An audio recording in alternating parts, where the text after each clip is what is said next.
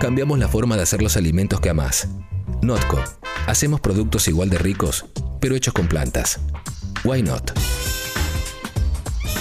8 y 48 llegó el momento de cambiazo, Qué esta sección que nos encanta porque nos permite con, hablar con gente, que es lo que más nos gusta en la vida, pero además conocer historias que están buenísimas de gente que eh, le dio un giro en algún aspecto a su vida. Hemos conocido de todo ya, cosas relacionadas a lo personal, a lo laboral, a la alimentación, a un montón de cosas. Y hoy nos toca hablar con Cecilia Rodríguez. Ella fue docente toda la vida a nivel inicial en la escuela pública y hace ocho meses viaja sola en una camioneta recorriendo Argentina y otros países. En el último tiempo está recorriendo el país, pero meses atrás lo hizo también en Uruguay y Brasil, siempre llevando una alimentación consciente eh, y hace un año y medio que es veganal. Actualmente se encuentra parada en, en Puerto Madryn. En Puerto Madryn, trabajando en una feria con cuadros de artesanías, pero bueno, mejor que nos lo cuente ella Sí. con más detalle y- y, con todo como nos gusta desde el principio. Así que bienvenida Cecilia Tata, buen día. Estás muteada, Ceci. ¿Hace cuánto que no decía ¿Hace eso? cuánto que no lo decíamos? ¿Hace Esa cuánto que no decía la expresión estás muteada? Estás mu- Estamos. Ahí. Ahora sí, ¿cómo andan, chicas? Bien, ¿y vos? Hola, ¿qué tal? Ceci. ¿Todo bien? Buen día, buen día. Buen Se día, ve- buen día. Se ve hermoso el lugar en el que estás, se te ve que te da el solazo en la cara. Sí, estoy como medio así. Acabo de venir de andar un poquito en kayak también. Nos levantamos bien en la mañana tempranito. Y aprovecho, miren, para compartirles Oh, Ay, no entienden. Es, la vista que tiene Cecilia es hermoso, sos No, muy afortunada. Es una locura. Bueno, contanos Sí, tu historia, sí. más o menos lo resumimos, pero contanos bien vos porque es más lindo escucharlo de tu parte. Bueno, les cuento un poco. En realidad este proyecto de viaje comenzó aproximadamente hace cuatro años. Siempre, siempre fui así bastante inquieta y desde los 20 años empecé a viajar un poco. Eh, primero lo hacía de mochila hasta que, bueno, después le, le encontré un poquito eh, la vuelta de rosca a toda la situación y, empecé a, buscar, bueno, eh, un poco más la comodidad. Y, bueno, empezar a buscar la comodidad también significó decir, bueno, me meto en esto siendo mujer, eh, teniendo, digamos, un vehículo sobre cuatro ruedas y aventurándome y, y bueno, a salir a, a lo que sea, ¿no? A, a probar un poco. Y bueno, así fueron pasando los años, compré mi, primer- mi primer vehículo, que fue una, camionet, una camionetita Peugeot Partner, con la cual viajé por Uruguay y por Brasil. Y, y bueno, ahí empezó a funcionar todo, toda la rosca de la situación. Y, y bueno, después eh, tuve la necesidad también de agrandarme un poquito más para viajar un poco más cómoda. La partner era bastante chiquita y si bien era para mí sola, bueno, ahora la verdad es que como pueden ver, la Rondi es, tiene un espacio mucho más amplio. Tiene Eh, como prácticamente, claro, una casa armada ahí en la camioneta, nosotras estamos viéndolo, eh, con un montón de cosas. Me imagino, lo primero que por ahí es una pavada, pero es lo que me, me dispara cuando veo la imagen de lo que nos mostrás, es que tenés que tener todo muy estratégico. O, lo- o sea, los objetos justos, lo justo y necesario, nada de más, nada de menos y todo ubicado de una manera porque es tu casa con la que te vas moviendo. Sí, exacto. Eh, es increíble eh, cómo empieza a aparecer en uno eh, es- esto, digamos, del minimalismo, ¿no? También, Claro. ¿no? De empezar a llevar menos cosas.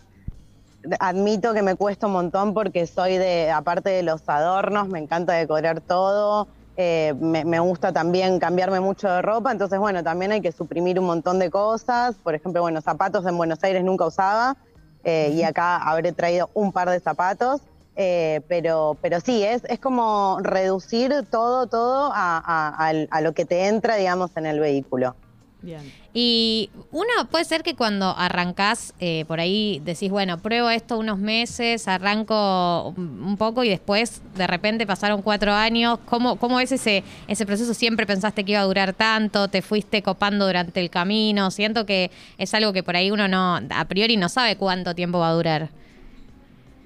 Sí, en realidad, eh, bueno, cuando yo empecé con este proyecto, empecé a hacer que, bueno, es lo que también trato de hablar mucho con, con las mujeres que me escriben, ¿no? O sea, esto de poder realmente ver si, si es lo que a uno le gusta, porque, bueno, el Instagram también es muy frívolo y tiene esto de abrir la puerta y encontrarse en un lugar mágico, pero también pasan un montón de cosas. Entonces, creo que, que- que lo puntual está en ver si realmente es lo que a uno le nace del corazón a mí siempre me gustó mucho viajar y, no fue, digamos, esto de decir, bueno, un tiempo estimativo. Me fui a Brasil, me, me fui a Uruguay, me fui a Brasil, me agarró la pandemia, tuve que volver a Buenos Aires, seguir trabajando un poquito más porque yo ya sabía que me quería comprar algo más grande y volver a salir. Eh, yo creo que, la clave está, digamos, en experimentar todo, ¿viste? Si realmente te gusta y si no. Y ahora, bueno, es como, es como todo, no me quiero bajar, ya me acostumbré, acá tengo mi baño, mi ducha, eh, tengo mi cocina, mi cama, no necesito nada más. La verdad que en estos ocho meses he dormido solamente una vez en hostel cuando vinieron mis amigas a visitarme, eh, pero, pero es un regalo de la vida poder estacionarse en el lugar que quieras y que ese patio sea el patio de tu casa. Y te vas eh, también haciendo amigos, me imagino, en distintos lugares, tenés algo de, no sé, el desapego, porque recién contabas que te fueron a visitar tus amigas, pero eso también debe ser difícil porque vos estás en un lugar y ese no va a ser tu lugar definitivo. Y por ahí pegas onda o te enganchás con alguien incluso. ¿Cómo lo manejas para ser fría, pero a la vez recontra sociable? Sí, es un tema también, porque bueno, yo, mm, yo soy muy apegada, pero bueno, el viaje también me fue dando esto del apego.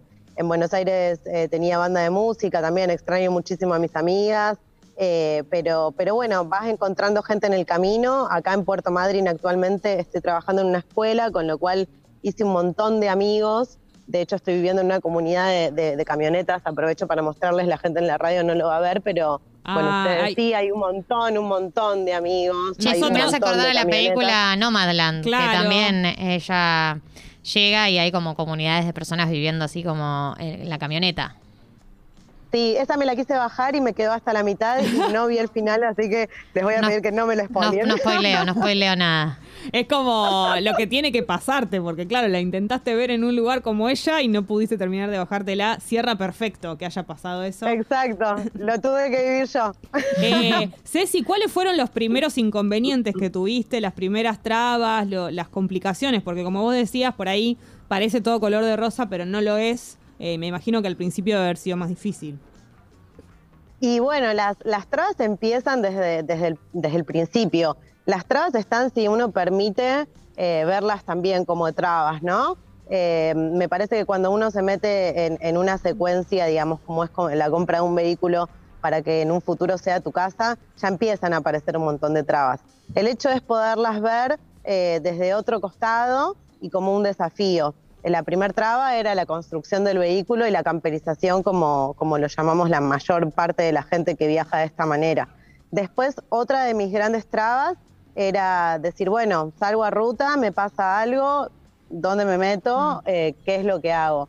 Y bueno, después aparecen un montón de estrategias que, que vas conociendo en viaje, mucha gente que aparece mágicamente para ayudarte. Eh, me ha pasado de, no sé, de, romper el árbol de leva de la, de la Rondi, eh, Rondinela se llama mi camioneta.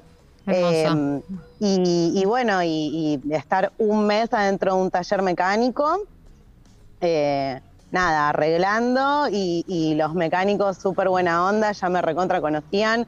después, a, lo último, cuando me despidieron, me despidieron hasta con una un almuerzo vegano, o sea, trabajaron conmigo arriba de la camioneta el mes entero.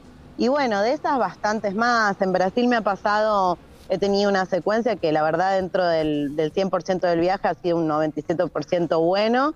He tenido una secuencia de una persona que se me acercaba a la camioneta y rondaba y rondaba y tuve que prender el motor e irme.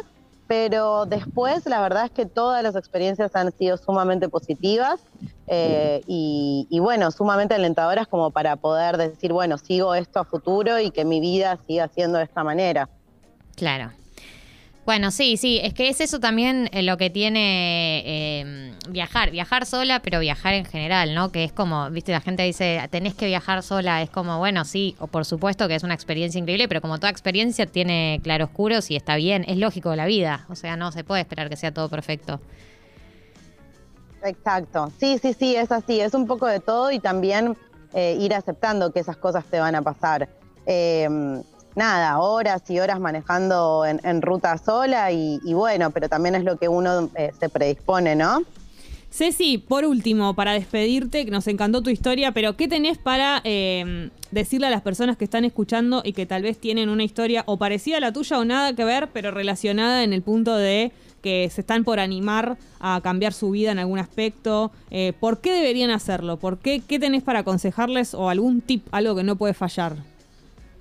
Bueno, eh, a ver, les cuento un poquito. Eh, yo estoy haciendo un ciclo de vivos de mujeres viajando solas sobre cuatro ruedas y siempre lo que nombraba en este ciclo de, de vivos es que no importa lo que sea, sea construirte una casa rodante, sea comprarte un terreno en algún lado o tener una casa en el medio de la ciudad, eh, que lo que hagas lo hagas con el corazón y 100% convencido de que, de que eso va a llegar a vos. O sea, la, convicción me parece que es algo eh, súper importante. Los miedos van a estar, van a estar siempre, simplemente hay que, eh, bueno, atravesarlos y convivir con ellos eh, esos miedos que en ese momento, en ese presente vamos a tener, se van a sanar y a futuro vendrán otros.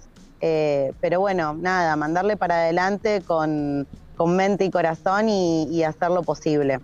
Ceci, muchísimas gracias por compartir tu historia con nosotras y éxitos en todos los lugares para, para el lugar al que vayas. Muchísimas gracias. Los invito a seguirme en mi Instagram como arroba rondinela y yo. Y bueno, yo charlo mucho con las mujeres para dar consejos y tips viajeros y estoy escribiendo una guía para mujeres que quieran viajar sobre cuatro ruedas de manera solitaria también. Así que chicas, muchísimas gracias. Gracias a vos y te mandamos un beso enorme. Un besote, gracias. Son las nueve de la mañana. a hacer las cosas diferente. Notco, hacemos alimentos igual de ricos, pero hechos con plantas y más sustentables. Why not?